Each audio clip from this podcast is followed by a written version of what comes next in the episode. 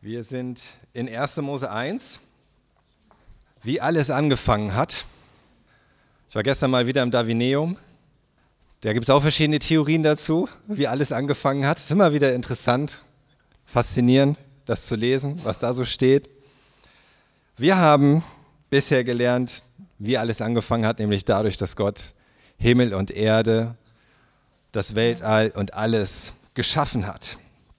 Und wir haben aufgehört vor zwei Wochen beim fünften Tag bei der Erschaffung der Wassertiere und der Vögel. Und wir haben gesehen, was für ein Wunder es ist, dass es überhaupt Leben gibt. Nicht nur unbelebte, tote Materie, sondern Leben.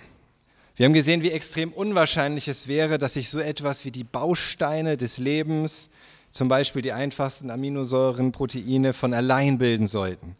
Und wie noch viel unwahrscheinlicher es ist, dass sich irgendwie sowas wie DNA zufällig entwickelt.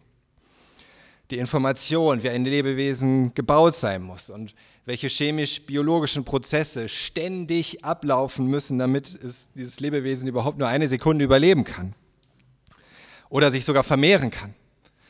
Und wir haben gesehen, wie sowas niemals zufällig entstehen kann, entstehen würde. Ganz egal, was für lange Zeiträume über Millionen und Milliarden von Jahren man ansetzen würde. Es muss jemanden gegeben haben, der diese komplexe, umfangreiche, geniale Information der DNA da hineingelegt hat. Jemand mit Intelligenz, mit Planung, mit unfassbarer Weisheit, der diese Information in diese Zelle hineingelegt hat, im Grunde, nachdem er aber auch erstmal diese Zelle geschaffen hat. Denn die Zelle an sich würde sich niemals so von alleine entwickeln. Und auch wenn du ins Davineum gehst, bekommst du dazu keine besseren Antworten. Ich lese mir das immer wieder durch, was da steht. Und die beste Antwort, die du kriegst, ist, dass auf irgendeine Art und Weise, man weiß nicht so genau wie, es gibt verschiedene Möglichkeiten, vielleicht irgendwie irgendwo durch Wärmeeinfluss und Energie und die richtigen Umstände sich irgendwie Moleküle zu den ersten organischen Verbindungen zusammengesetzt haben und dann schließlich die ein, ganz einfache erste Zelle da war. Und ihr wisst inzwischen, wie komplex und die einfachste Zelle ist, mit Milliarden von Bauteilen. Und es gibt keine Antwort dazu, wie das passieren soll wie einfach irgendwie unter irgendwelchen Umständen diese ersten organischen Moleküle sich zu einer unfassbar genialen, komplexen, allerersten, einfachsten Zelle verbunden haben sollten. Mit 750 Megabyte Information in dem winzigen Zellkern mit der DNA, die sagt, wie alles aufgebaut ist. Jetzt ist aber mit der puren Existenz von Leben ja auch noch nicht getan, oder? Gottes Schöpfung zeigt nicht nur seine Genialität, überhaupt Leben entwerfen, hervorbringen zu können, sondern auch seine unglaubliche Kreativität. Denn es gibt ja nicht nur einfache Zellen, oder? Wir sind ja kein Volk von Zellen sozusagen. Du bist eine Zelle, ich bin eine Zelle, wir sind einfach nur einfachste Zellen. Es gibt ja viel, viel, viel mehr. Und das wollen wir uns heute anschauen. Und dazu gehen wir, fangen wir nochmal an in Vers 20 bis Vers 25. 1. Mose 1, 20 bis 25. Da heißt es, dann sprach Gott, im Wasser soll es von Lebewesen aller Art wimmeln und am Himmel sollen Vögel fliegen. Da schuf Gott die großen Seeungeheuer, also die großen Seetiere, Meerestiere und Wesen aller Art, von denen es in den Gewässern wimmelt, dazu aller Arten von gefiederten Vögeln. Gott sah es an, es war gut. Da segnete Gott seine Geschöpfe, seid fruchtbar und vermehrt euch und füllt das Wasser in den Meeren und auch ihr Vögel vermehrt euch auf der Erde. Es wurde Abend und wieder Morgen, fünfter Tag. Und dann sprach Gott, die Erde soll alle Arten von Lebewesen hervorbringen, Herdenvieh und wilde Tiere und alles, was kriecht, so geschah es. Gott machte alle Arten von wilden Tieren, von Herdenvieh und von allem, was sich auf der Erde regt. Gott sah es an. Es war gut. Wir sind hier am Schöpfungstag 5 und 6. Ist euch eigentlich mal aufgefallen, dass es eine Struktur gibt in diesen Schöpfungstagen?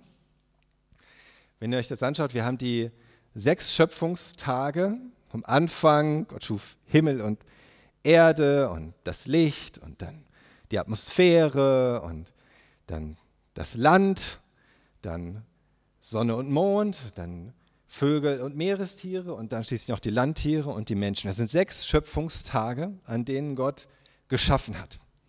Aber auch diese sechs Schöpfungstage haben in sich wieder eine Struktur, wie ihr auf dem nächsten Bild sieht. Sie entsprechen einander. Der erste Tag oben links ist das Licht, was geschaffen wird. Der dritte Tag, da kommen dann die Lichther. Sonne, Mond und Sterne. Am zweiten Tag die Atmosphäre, die Luft im Grunde, das ist die Wasser werden getrennt, heißt es da. Am fünften Tag dementsprechend die Lufttiere und die Wassertiere. Am dritten Tag wurde das Land geschaffen, das Wasser gesammelt, sodass das Land hervorkommt. Am sechsten Tag dann dementsprechend die Landtiere und die Menschen. Selbst in diesen sechs Schöpfungstagen hat Gott noch eine Struktur untergebracht, die man erkennen kann. Denn bei Gott passiert alles, aber auch alles mit Bedacht. Und nichts passiert irgendwie zufällig, sondern alles mit Bedacht. Und dann heißt es hier, zu allen Arten an Wasser- und Meerestieren und allen Arten von Vögeln kommen noch alle Arten von Landtieren, die wilden Tiere, genauso wie die Herdentiere, also die domestizierten Tiere, die man gebraucht, alle Tierarten, die auf dem Boden kriechen. Diese fünf Kategorien, die hier jetzt so erwähnt werden, sind jetzt zoologisch nicht so aussagekräftig, muss man sagen. Ja? Teilweise überschneiden die sich auch. Zum Beispiel Wildtiere und Herdentiere ähm, können durchaus miteinander verwandt sein. Wasserbüffel, Hausrinder oder es heißt einfach nur Tiere, die auf dem Boden kriechen. Das können Insekten sein, das können aber auch Schlangen sein oder, oder Reptilien im Grunde in irgendeiner Weise. Aber hier geht es an der Stelle auch nicht um biologisch-zoologische Einteilung, sondern es geht einfach um die Kategorien, die für die Menschen damals für ihren Alltag relevant waren. Ja, relevant war Wildtiere, Herdentiere, Vögel, Tiere, die auf dem Boden kriechen und solche, die halt im Wasser schwimmen. Das war alltagsrelevant und damit wird einfach alles abgedeckt. Das ist erstmal das, worum es hier geht. Es wird alles abgedeckt an Tieren, an, am tierischen Leben.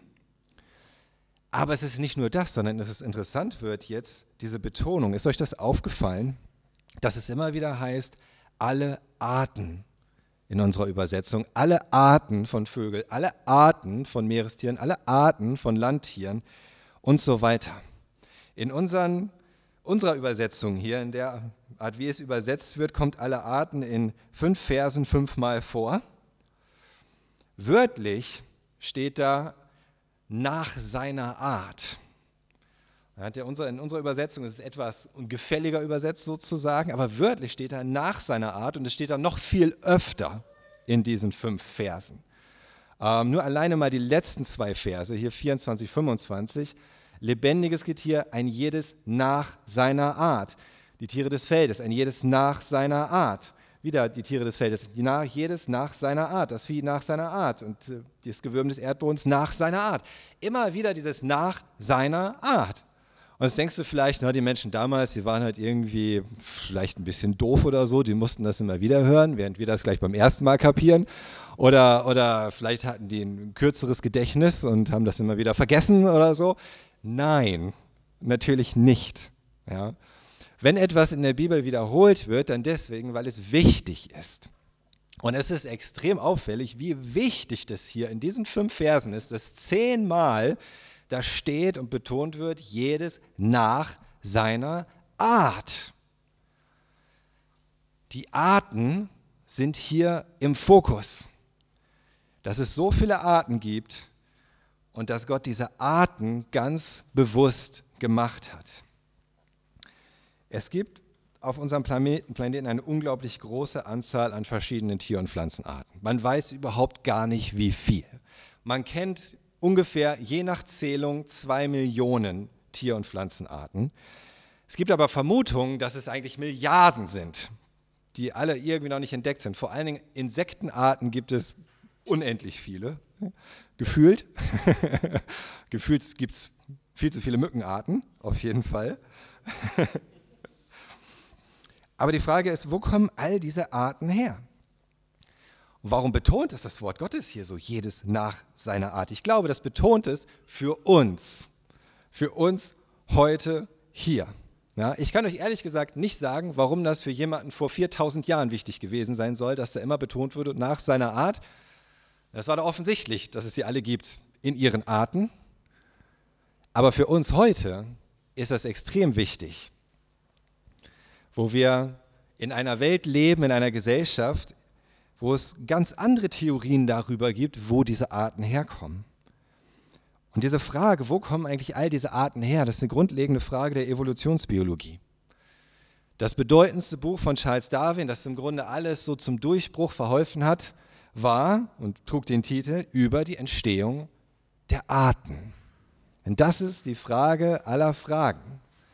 Wieso gibt es hier so viele verschiedene Arten und wo kommen die alle her? Woher diese unglaubliche Vielfalt, diese Schönheit, diese Genialität, auch der Arten in ihrer Anpassung an ihre Lebensräume? Ich denke, die meisten Menschen, wenn du sie fragst, glauben heute, dass die Arten von selbst entstanden sind. Genauso wie du das im Darwineum nachlesen kannst, nachdem sich so die ersten einfachen Einzeller gebildet haben, gab es über Zeiträume von Millionen und Milliarden von Jahren eine unendliche Reihe zufälliger Mutationen. Und durch natürliche Selektion wurden dann immer wieder neue Arten ausgewählt, sozusagen, mit immer höherer Entwicklung. Und schlussendlich kam es sogar zur Entstehung des modernen Menschen, des Homo sapiens. So seien alle Tiere, alle Tier- und Pflanzenarten, die wir heute, heute kennen, durch diese zufälligen, natürlichen Evolution, Evolutionsmechanismen entstanden. Abgesehen davon, dass wir schon gesehen haben, wie unwahrscheinlich es ist, dass es überhaupt so eine erste Zelle gab, ganz von alleine. Ist es wahrscheinlich, dass wenn es so eine Zelle gab, sich aus dieser Zelle alles andere entwickelt hat? Ist das tatsächlich wahrscheinlich? Kann das überhaupt sein, dass sich irgendetwas durch Evolution entwickelt hat, entstanden ist? Und ich sage nein, kann gar nicht sein. Und ich erkläre euch auch warum. Sieben Punkte. Erstens, Evolution ist eine Theorie. Evolution ist eine Theorie. Es ist unmöglich, Dinge, die in der Vergangenheit passiert sind, heute naturwissenschaftlich durch Experimente zu beweisen oder zu widerlegen. Du kannst, was in der Vergangenheit passiert ist, nicht naturwissenschaftlich beweisen. Und dafür müsstest du dahin in die Vergangenheit, das genau untersuchen und dort vor Ort naturwissenschaftlich, experimentell sozusagen bestätigen oder widerlegen. Über die Vergangenheit kann man immer nur Schlussfolgerungen treffen. Man kann sich das anschauen, was man jetzt hat und daraus Rückschlüsse ziehen, was wohl in der Vergangenheit passiert ist. Und das tun wir immer unter bestimmten Annahmen, wie es wohl in der Vergangenheit war. Und daraus ziehen wir dann die Schlüsse, was wohl passiert ist. Aber wir können es nicht beweisen, wir können es letzten Endes auch nicht widerlegen, weil wir nicht wissen zum Beispiel, ob diese Annahmen wahr sind, die wir über die Vergangenheit treffen. Zum Beispiel, welche Temperaturen eigentlich genau herrschten, wie genau das ausgesehen hat, wie genau die Umstände waren und so weiter und so weiter. Es geht einfach nicht. Wir können nur Theorien aufstellen, was für äh, sein könnte und dann eine Entscheidung treffen, was wir für am wahrscheinlichsten halten.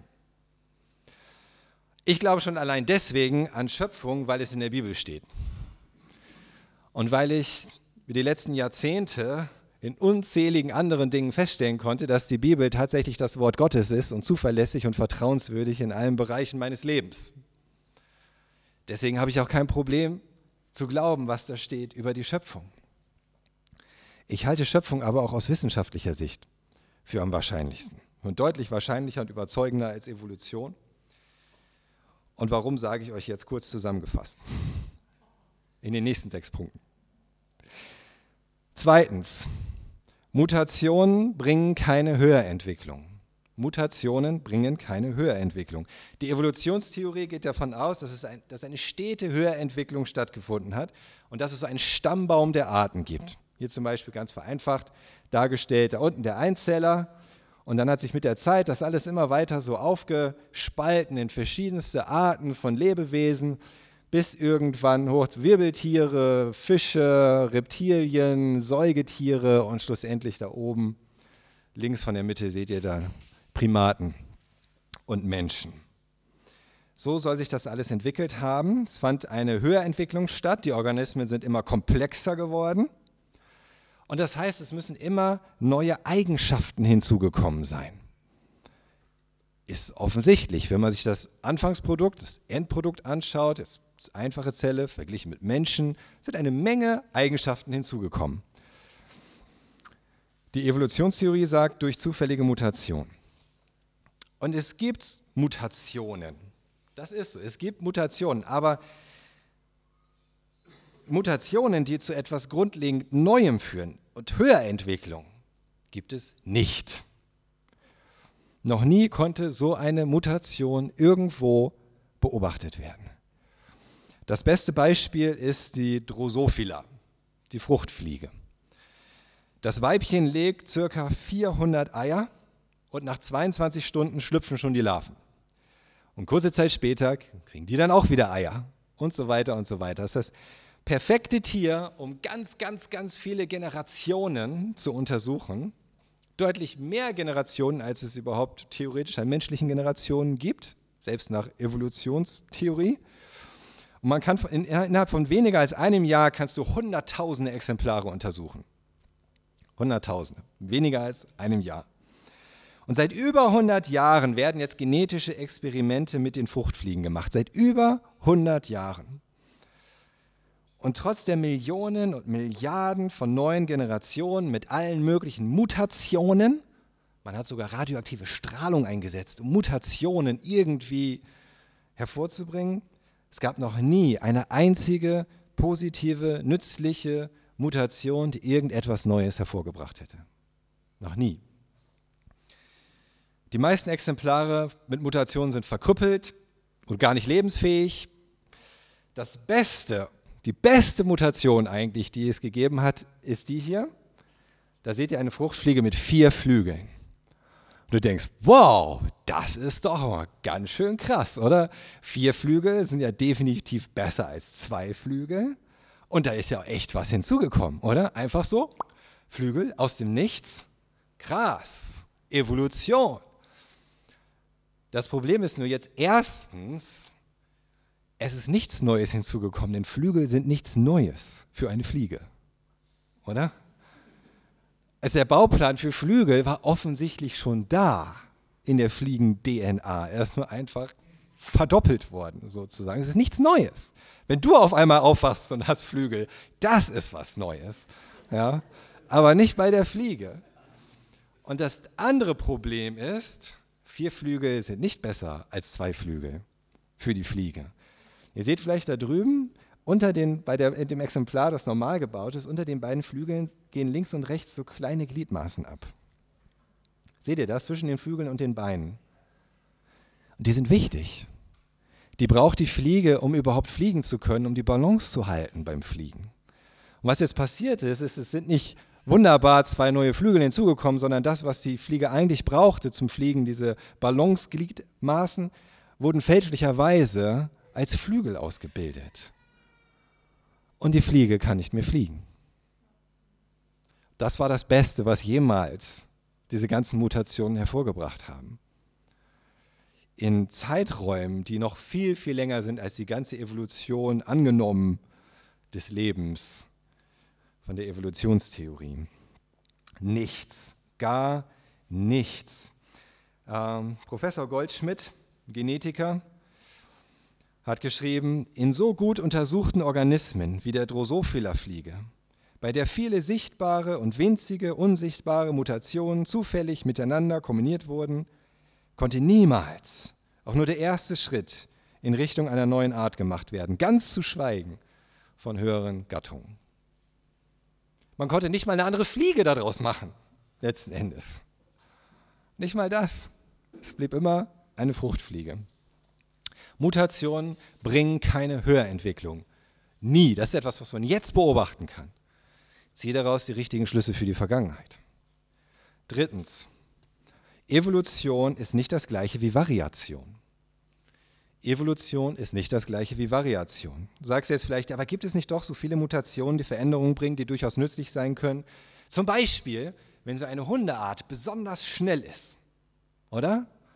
Oder auch besonders klein, so wie Dackel zum Beispiel, die sind extra so klein, damit die in die Fuchsbauten reinkommen können und so weiter, in die Kaninchenbauten. Wir hatten früher mal Dackel zu Hause, weil mein Vater Jäger ist. Das ist doch nützlich, oder nicht? Das sind doch auch Mutationen, das ist doch irgendwie nützlich, das ist doch irgendwie gut. Oder, oder Coronaviren zum Beispiel. Wenn die ansteckender werden, das ist doch auch eine nützliche Mutation. Also nicht für uns, aber für das Virus ja irgendwie offenbar. Ich habe euch hier mal ein paar Hundearten mitgebracht. Und falls ihr keine Hunde kennt, das sind Hunde. Bei uns zu Hause gibt es keine. Das hat mir schon gereicht mit den Dackeln früher. Aber das sind Hundearten, ja? verschiedene Hundearten. Man sieht wirklich völlig unterschiedliche Farbe, Größe, Form und so weiter. Unsere Hundearten sind nach dem derzeitigen Stand der Wissenschaft Nachfahren von Wolfsarten. Etwas vereinfacht ausgedrückt, der Hund stammt vom Wolf ab. Die Entstehung der Hundearten ist aber nicht Evolution oder diese Art von Mutation, die man sich vorstellt, die man bräuchte für Evolution, sondern es ist einfach nur Variation. Die ursprüngliche Wolfsart, von der alle Hunde abstammen, hatte alle Eigenschaften in sich, die man auch bei den Hundearten finden kann. Nur nicht jede Eigenschaft ausgeprägt. Man muss nur lange genug züchten, um diese Eigenschaften herauszuholen und zu verstärken. Zum Beispiel nimmst du dir, wenn du zehn Tiere hast, die beiden kleinsten, paarst die miteinander, kreuzt die miteinander und diese Eigenschaft, dass sie kleiner sind, wird sich vermehren und verstärken. Und wenn du das immer weiter machst und immer weiter machst, kriegst du irgendwann Hunde von der Größe eines Dackels zum Beispiel. So kann man durch Kreuzung, und das weiß jeder Züchter, Eigenschaften verstärken oder versuchen rauszuzüchten und alles Mögliche daraus machen sei es kleiner Wuchs, sei es auch besonders lange Haare oder besonders schmal oder besonders groß oder besonders schnell, war alles schon drin und wurde herausgezüchtet sozusagen, dass es rauskommt aus den Tieren. Erstens geht das aber natürlich nur an gewissen Grenzen. Du kannst einen Hund nicht so klein züchten, dass er so klein wird wie eine Maus. Das funktioniert nicht. Du kannst einen Hund auch nicht so groß züchten, dass er groß wird wie eine Kuh. Das wird auch nicht passieren. Es gibt einfach gewisse Grenzen in dieser Variation. Und zweitens, was man auch wissen muss, bei dieser Züchtung geht auch immer etwas verloren. Denn wenn du zum Beispiel das Tier immer kleiner züchtest, dann gehen die Gene für Größe verloren. Und wenn du zwei Dackel miteinander kreuzt, wird nie wieder ein Tier rauskommen, das so groß ist wie ein Wolf. Was du machen müsstest, ist den Dackel kreuzen mit einem Bernardiner zum Beispiel oder sowas. Dann kannst du wieder was Größeres rauskriegen aus den beiden. Aber Dackel mit Dackel wird immer auch nur Dackel geben, ja, und klein bleiben. Die Größe ist weg aus dem genetischen Code der Dackel. Ist weg, rausgezüchtet. Es geht immer etwas dabei verloren bei diesen Spezialisierungen durch Variation. Alle Hundearten sind Variationen von Wölfen, aber es ist keine neue Art kannst alle Hunde miteinander kreuzen und die kriegen auch wieder Kinder. Du kannst auch Hunde mit Wölfen kreuzen, sogenannte Wolfshybride. Passiert sogar manchmal in freier Natur. Die kannst du immer noch miteinander kreuzen, es ist aber immer noch dieselbe Art. Offiziell gehören Wölfe, Füchse, Schakale alle zu den Hunden.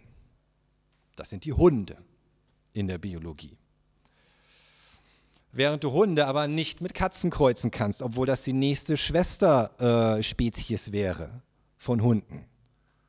Funktioniert nicht. Geht nicht, weil es einfach eine andere Art ist. Es gibt eine große Variationsbreite bei Hunden, aber sie bleiben immer Hunde. Es entsteht nichts Neues. Und aus Hunden werden keine Katzen. Genauso auch bei der Evolution des Coronavirus. Immer wieder neue Varianten. ja, nicht schön, aber ist so. Aber es sind immer wieder nur Variationen desselben Virus. Es ist immer wieder ein Coronavirus. Aus einem Coronavirus wird kein Grippevirus. Und erst recht keine Pestbakterie. Das steht fest. Das würde nicht mal Karl Lauterbach vermuten. Ja, dass da auf einmal eine Pestbakterie aus dem Coronavirus wird. Passiert nicht. Ja, es nicht. Es wüsste auch niemand, wie es eigentlich dazu kommen sollte, dass auf einmal ein neues Merkmal entsteht. Denn wir haben ja schon gelehrt, dass Erbgut, unsere DNA ist Information. Und es ist einfach, dass ein Teil der Information wegfällt. Das ist einfach. Das passiert auch oft bei diesen Coronavirus-Mutationen, dass einfach etwas wegfällt. Eine Deletion nennt sich das dann. Das ist einfach. Es ist einfach, dass vielleicht zwei Teile nur miteinander vertauscht werden oder sowas. Das ist auch einfach. Aber es ist nicht einfach, dass tatsächlich etwas hinzukommt. Eine zusätzliche Information, ein zusätzliches Protein sozusagen oder etwas, was vorher noch gar nicht da war. Das geht nicht. Es kommen keine Federn zum Reptil und es kommt keine Lunge zum Fisch. Das müsste es durch Evolution, wenn Evolution wahr wäre, aber es passiert nicht. Denn Federn sind grundlegend anderer Bauplan als das, was in Reptilien drin steckt.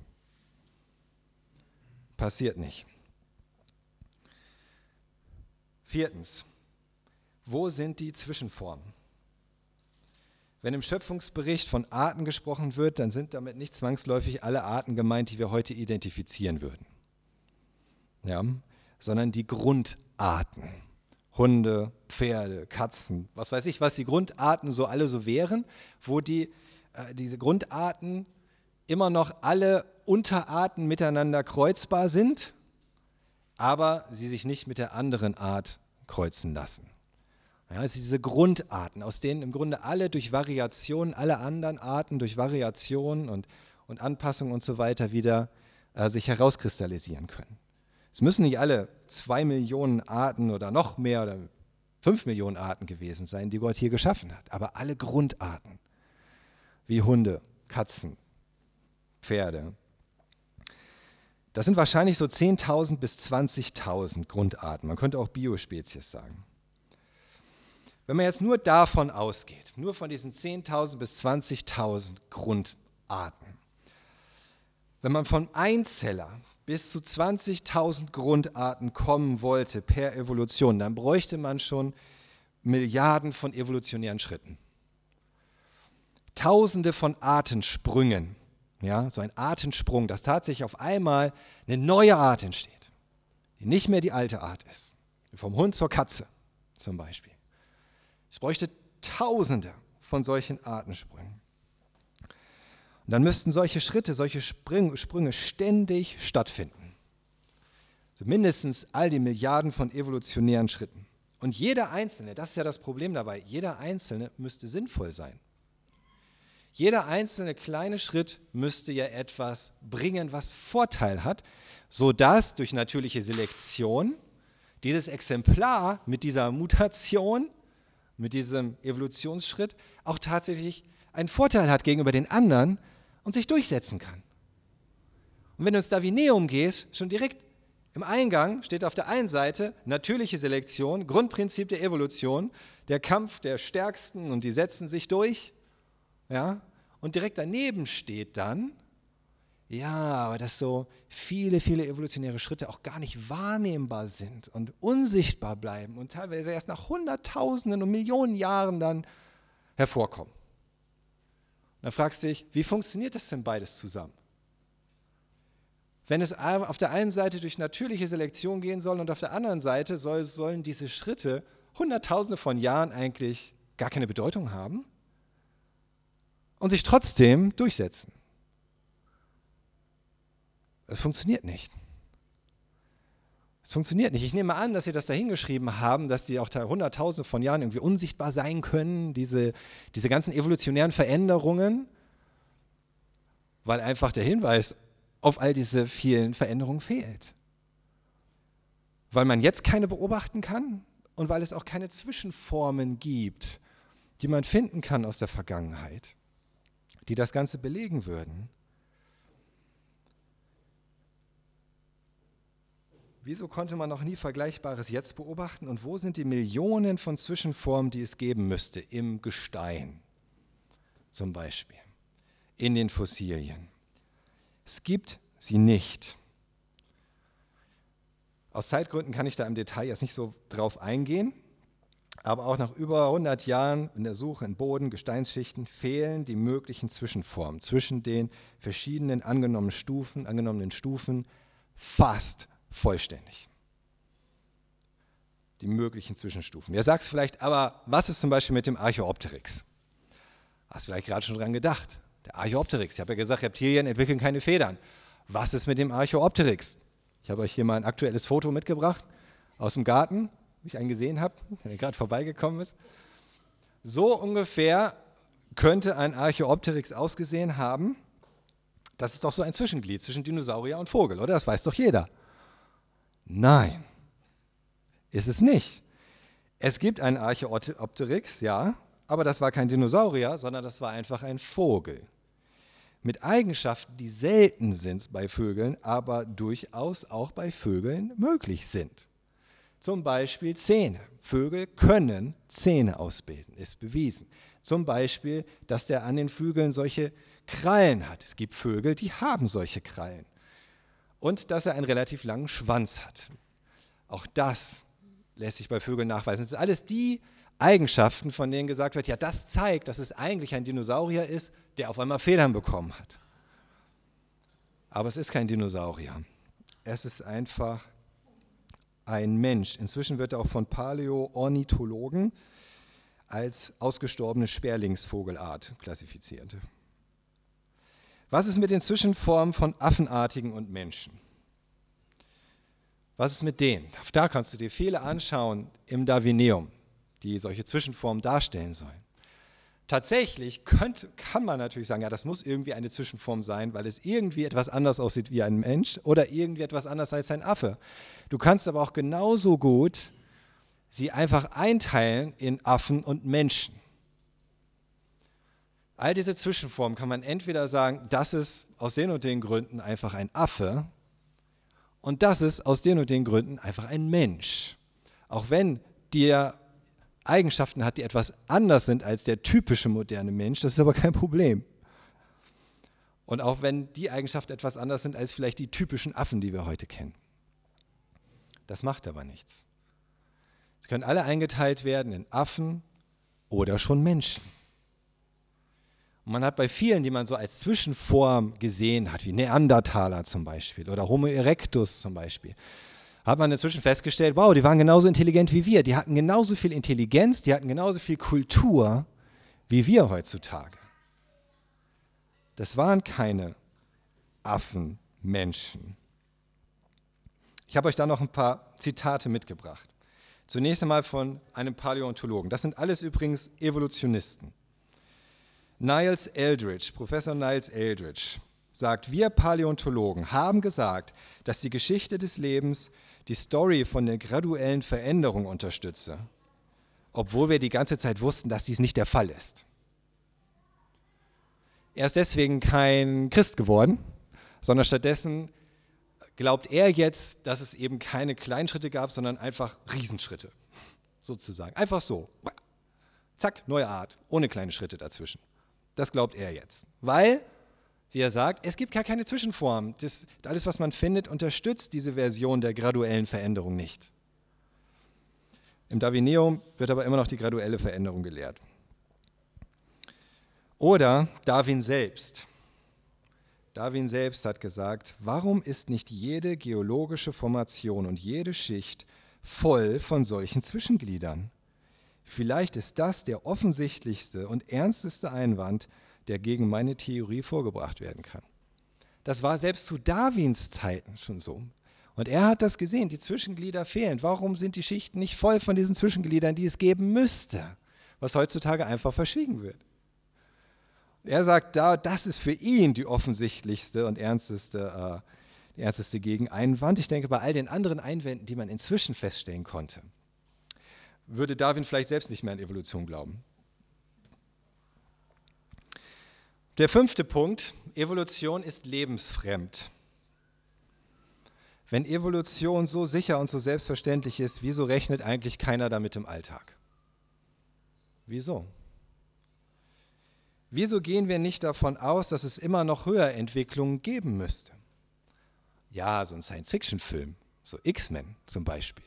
Da ist das ja ganz selbstverständlich, dass es so Höherentwicklungen gibt, Mutationen, die zu was Neuem führen. Aber im realen Leben? Rechnest du damit im realen Leben? Wieso zum Beispiel ist es nie eine gute Nachricht, wenn der Frau, wenn der Frauenarzt beim Ultraschall bei der Schwangeren eine Mutation beim ungeborenen Baby entdeckt? Warum ist das nie eine gute Nachricht? Wenn wir alle an Evolution glauben, müssten wir denken, wow, wer weiß, was das für eine tolle, spannende, neue Mutation ist, die mein Kind da mit sich bringt. Vielleicht entwickelt sich mein Kind gerade zu einer neuen Art. Ich weiß, wie das ist, wenn der Frauenarzt beim Ultraschall einem solche Diagnosen gibt. Und das ist kein Grund zu denken, wow, wie spannend und wie toll. Denn jeder weiß, dass so eine Mutation keinen Vorteil bringt, sondern aller Wahrscheinlichkeit nach eher Nachteile. Das weiß jeder. Bei all den Millionen und Milliarden von Schwangerschaften, die es jedes Jahr gibt auf diesem Planeten, warum rechnet kein evolutionistischer Frauenarzt damit, endlich, endlich diese spannende neue Mutation zu einer neuen Art zu entdecken im Ultraschall? Weil alle wissen, dass es das nicht gibt. Alle wissen das. Das weiß jeder. Mutationen, Variationen bringen nichts Neues, Mutationen haben sogar negative Folgen. Oder beim Thema Artensterben. Evolutionisten gehen davon aus, dass in den Milliarden Jahren Evolution es fünf bis 50 Milliarden Arten gegeben hat, die heute schon ausgestorben sind. Fünf bis 50 Milliarden Arten, die es gegeben haben sollen in der Zwischenzeit, die aber ausgestorben sind. Das wären 99,9 Prozent aller überhaupt jemals entstandenen Arten. Und ständig wären dann dabei neue entstanden. Warum freut sich dann heute keiner darüber, dass Arten sterben?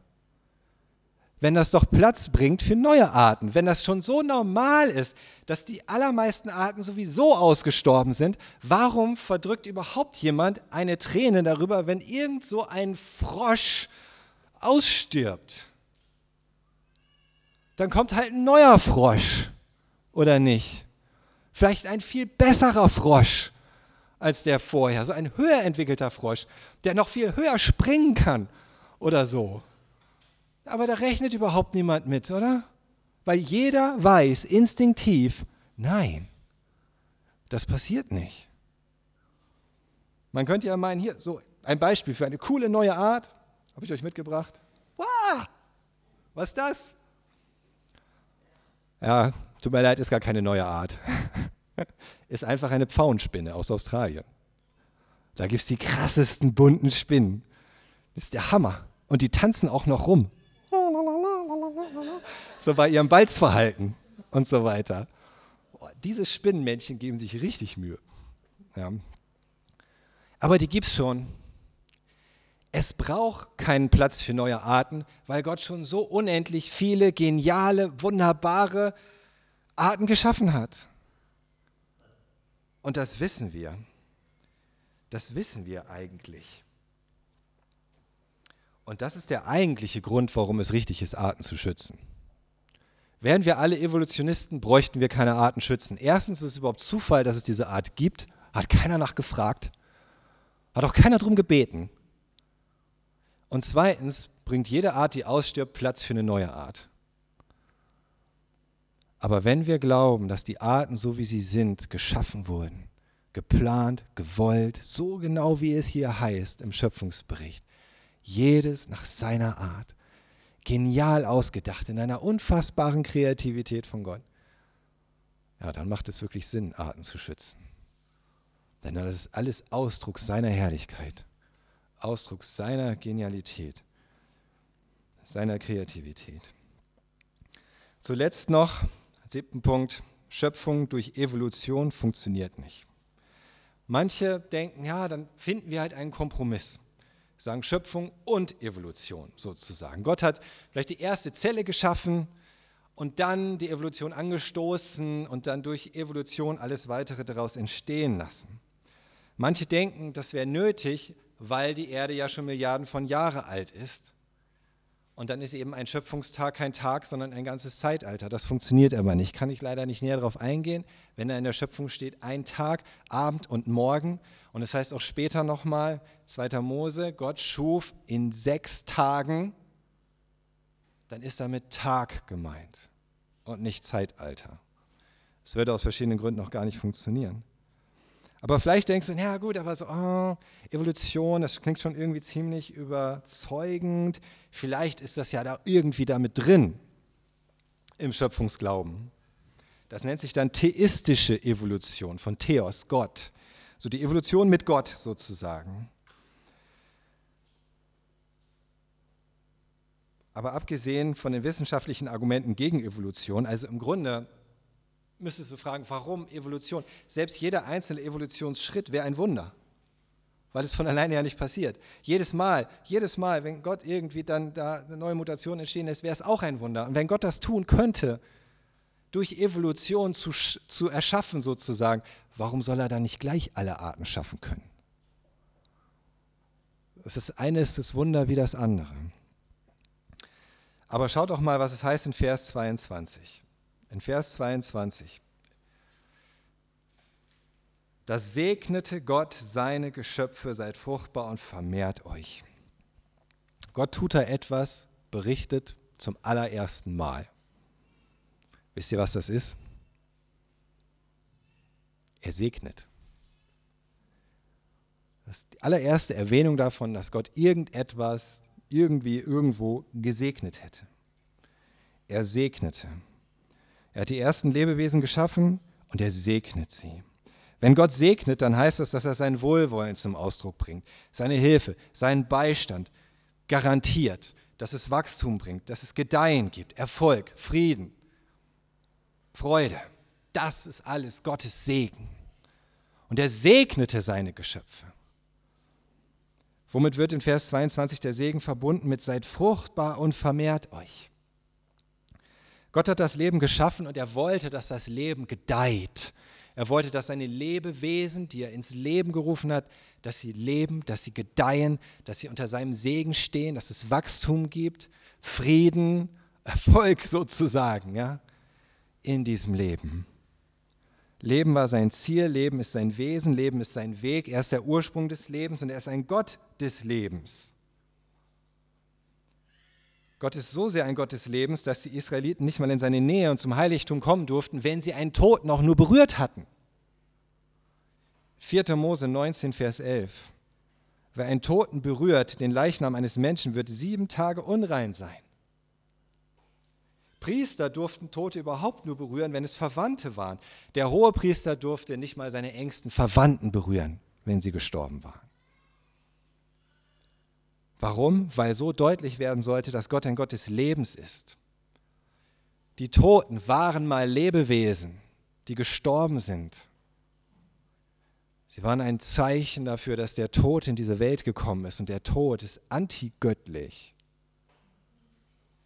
Und deswegen darf nichts, was mit einem Toten in Berührung gekommen ist, ins Heiligtum und in die Nähe Gottes kommen. So wichtig war Gott das. In 1. Korinther 15, in den Versen 25 bis 26 heißt es, denn Christus muss herrschen, bis er alle Feinde unter seinen Füßen hat. Als letzten Feind vernichtet er den Tod. Das ist der letzte Feind, der vernichtet wird. Selbst wenn Gott am Anfang geschaffen hätte und es nur hätte mit Evolution weitergehen müssen, so wäre es doch dennoch nicht gegangen ohne irgendeine Art natürlicher Selektion, ohne dass die besser entwickelten bleiben und die anderen verschwinden. Und wie sollen sie verschwinden?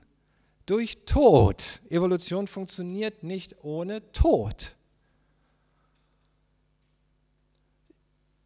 Im Grunde kannst du ja sagen, diese 5 bis 50 Milliarden Arten mussten sterben. 99,9 Prozent mussten sterben damit das 1%, 0,1% jetzt leben darf und leben kann als Arten.